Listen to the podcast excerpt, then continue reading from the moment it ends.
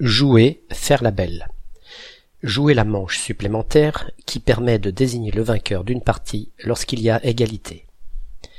Si, à l'issue d'une partie de pétanque ou de belote, chaque camp a remporté une manche, il faut donc jouer une manche supplémentaire pour départager les concurrents.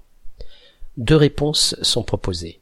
Pour la première, il faut se rattacher à l'expression avoir la partie belle qui est prononcée lorsque quelqu'un a eu la tâche facilitée pour obtenir ce qu'il voulait, ou lorsqu'il est dans une position lui permettant un succès facile.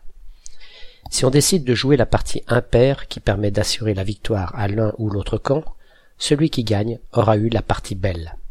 L'expression du jour en serait donc un raccourci.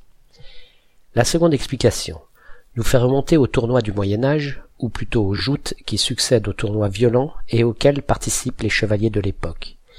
Les femmes y occupent une place importante puisque les chevaliers arborent les couleurs d'une dame sous la forme d'une manche délacée de sa robe. Celui qui combat bravement emporte la deuxième manche. À la victoire d'après, il gagne la jante dame, la belle, qui le récompense d'un baiser. C'est donc peut-être bien pour cela qu'on joue maintenant une manche, puis une deuxième manche, puis la belle.